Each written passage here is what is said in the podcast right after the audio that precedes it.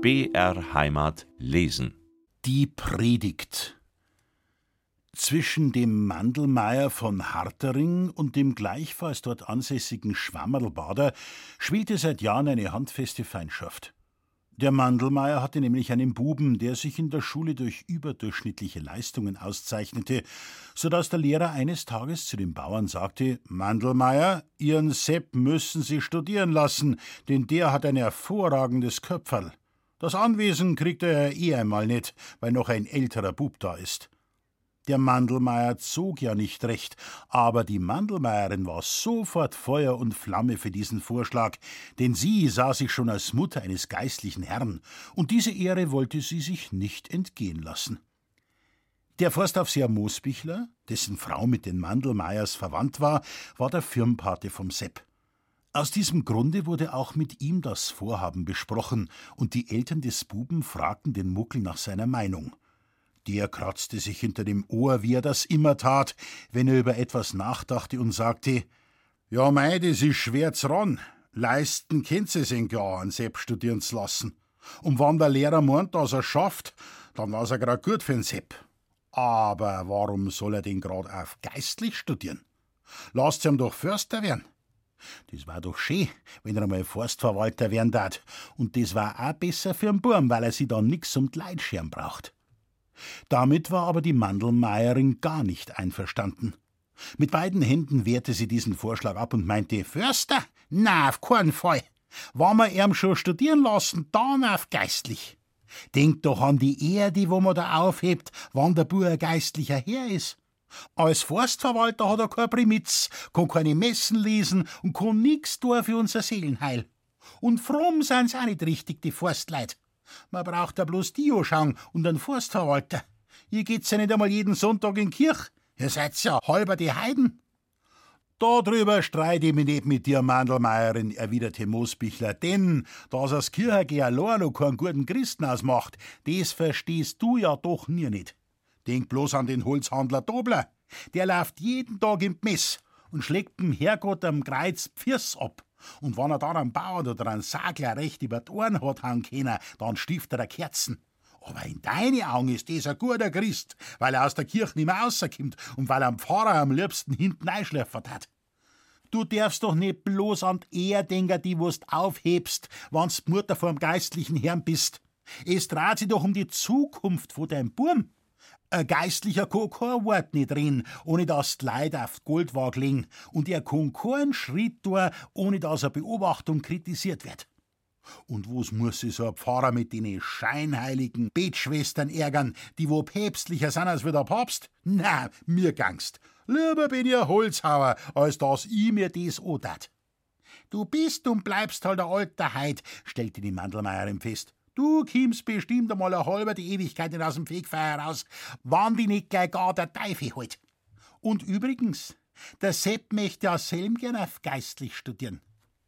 Das wärst dir am Du schon entsprechend einblasen haben, Mandelmeier im Viritik hin, sagte Moosbichler. Was weiß denn schon ein Bub mit zehn Jahren? Der kann doch sowas gar nicht beurteilen. Was hast du nachher davon, wenn er Geistlicher ist und fühlt sich dann vielleicht totunglücklich? Jetzt pass mal auf. Jetzt mache ich dir einen Vorschlag. Lasst ihn ganz Sepp ruhig einmal aufs Gymnasium gehen.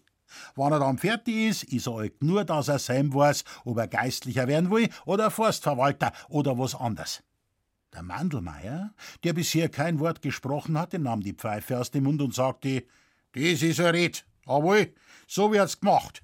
Der Bur soll selber entscheiden, wann er alt nur ist. Der Muckel hat ganz recht. So kam der Sepp also aufs Gymnasium. Aber auch der Schwammerlbader hatte einen Buben, und als er hörte, dass die Mandelmeier ihren Sepp studieren lassen wollten, ließ ihm das keine Ruhe. Und deshalb sagte er eines Tages zu seiner Frau: Du Stasi, was meinst, wann wir unseren Egid auch studieren lassen daten? Geistlicher war halt doch was anderes, als wenn er sein Leben lang die Bauern ihre Wochenbert abschaben und ihre verfalten Stockzähne ausziehen müsst. Und so bezog also auch der Schwammerlbader Egid das Gymnasium, trotz der schweren Bedenken, die der Lehrer gegen dieses Vorhaben geäußert hatte. Während nun der Sepp jedes Jahr sehr gute Zeugnisse nach Hause brachte, fiel der Egid prompt in der ersten Gymnasialklasse zweimal hintereinander mit Pauken und Trompeten durch. Damit war der Traum des Schwammerlbaders, seinen Sohn einmal die Messe lesen zu hören, ausgeträumt. Darüber giftete er sich saumäßig. Wenn ihm die Bauern feigsten fragten, no Schwammerlbader, wann ist noch die Primitz von dem Egit? Dann hätte er ihnen am liebsten mit dem schartigen Rasiermesser die Gurgel abgeschnitten.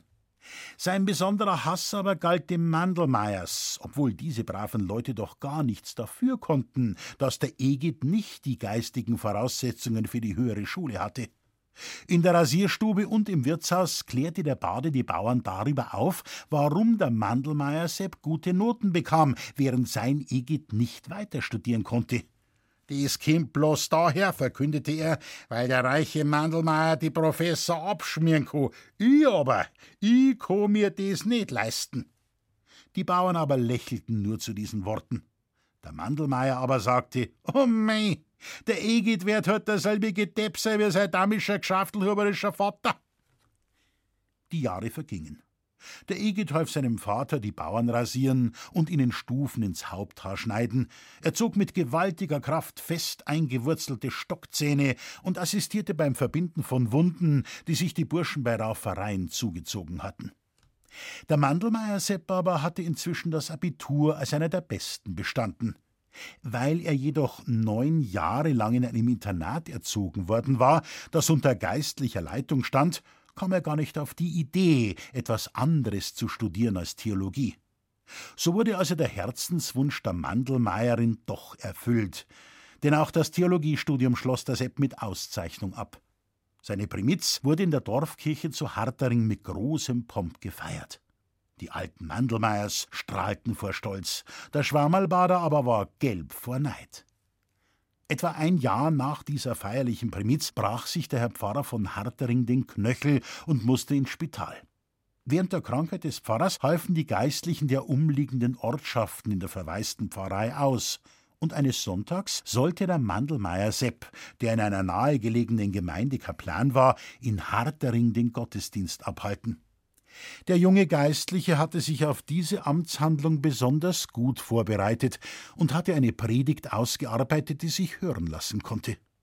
Als er am Sonntag die Kanzel bestieg, war die Kirche drucktvoll, denn keiner wollte die Predigt versäumen, die ein Sohn seines Dorfes hielt.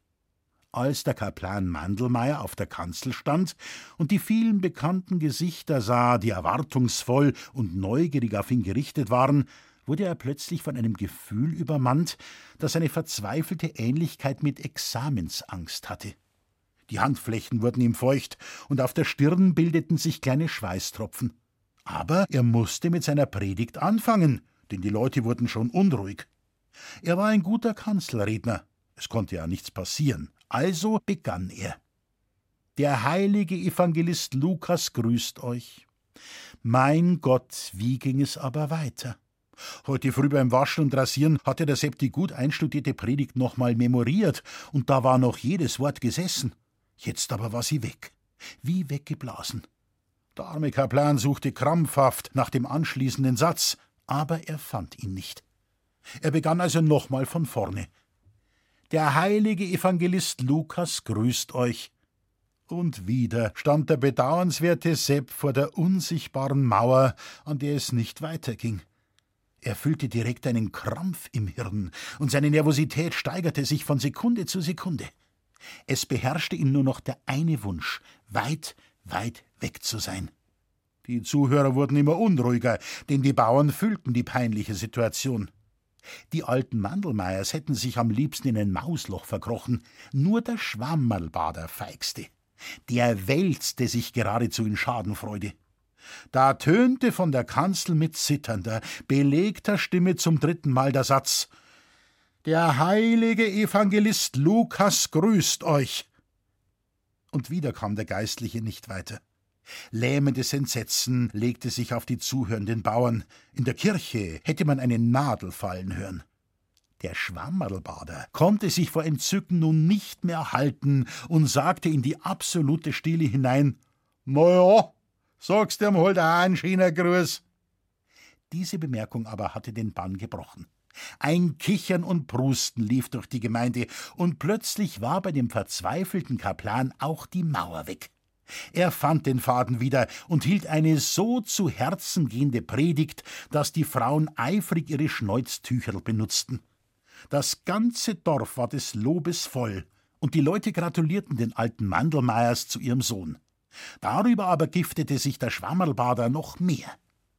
Nach dem Gottesdienst wurde im Mandelmeierhof das Mittagessen eingenommen, zu dem auch Moosbichler und seine Frau geladen waren.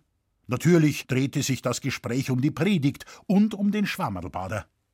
Moosbichler sagte zu dem Kaplan: Weißt Sepp, das soll der damische Schwammerlbader nicht umsonst haben. Den war ich zwischen die Finger gekriegt, las ihn so umeinander, dass er geradeaus zum heiligen Lukas schreit. Der junge Geistliche wehrte entsetzt ab und bat: Nein, Goeth, das darfst nicht tun. Gewalttaten sind unchristlich. Und dann hab ich doch dem Schwammerlbader zu verdanken, dass ich den Faden wieder gefunden hab. Ohne seinen Zwischenruf wär ich glatt stecken blieben. Das war ja nicht seine Absicht, dass er dir hilft, stellte Moosbichler fest. Der hat die bloß lächerlich machen wollen. Und das trinke ich ihm nei, dass er sein Lebtag lang droht denkt. Du kannst dir dabei für ihn betten. ich hau ihm recht um.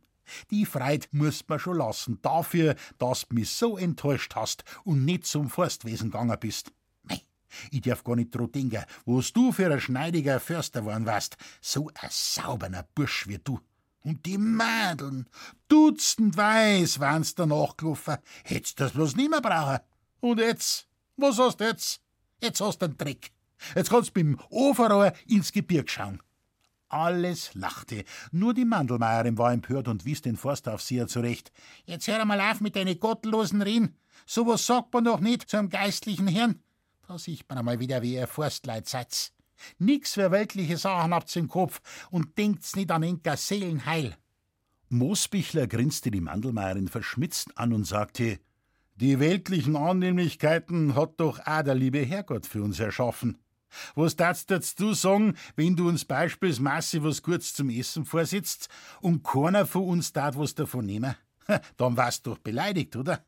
Und was meinst, dass sich der liebe Herrgott denkt, war mir alles Schöne und Gute zurückweisen, was er uns geben will, ha? Dann ist er doch auch beleidigt. Drum mein ich allweil, dass mir Forstleit schon auf dem rechten Weg sind, weil mir unseren Herrgott nicht beleidigen und dankbar annehmen, was er uns gibt. Mit dir kann man nicht streien, Muckel, erwiderte die Mandelmeierin. Du traust einmal das Wort im Mai um, wie du das grad brauchst. Aber jetzt bist statt. Solche Reden kehren sie nicht, wenn ein Geistlicher mit am Tisch sitzt. So kannst bei deine gottlosen Jagerin, beim Forstverwalter und beim Doktor, aber nicht da in einem christlichen Haus. Lass ihn doch, Mutter, vermittelte der Kaplan. Der Goeth meint's ja nicht bös. Der will dich ja nur ein bisserl aufziehen. Und es weiß ja jeder, dass er ein braver und ehrenwerter Mann ist. Vierzehn Tage später sagte der Schmied zu seinem Schwager Mosbichler: Du Muckel, ich hab mich heut vom Schwammerlbader rasieren lassen. Der schaut ja sauber aus. Ein Auge ist zugeschwollen und grä und blau ist er im Gesicht. Er hat gesagt, er ist bei der Nacht gestolpert und von der Stirn runtergeflogen. Ich glaub's ihm aber nicht recht, denn das schaut eher aus wie deine Handschrift. Hast dem etwa du recht gefutzt von Zwing am Sepp seiner Predigt damals? Mosbichler grinste den Bruder seiner Frau an und gab zu: Ja, Michel, ich war so frei.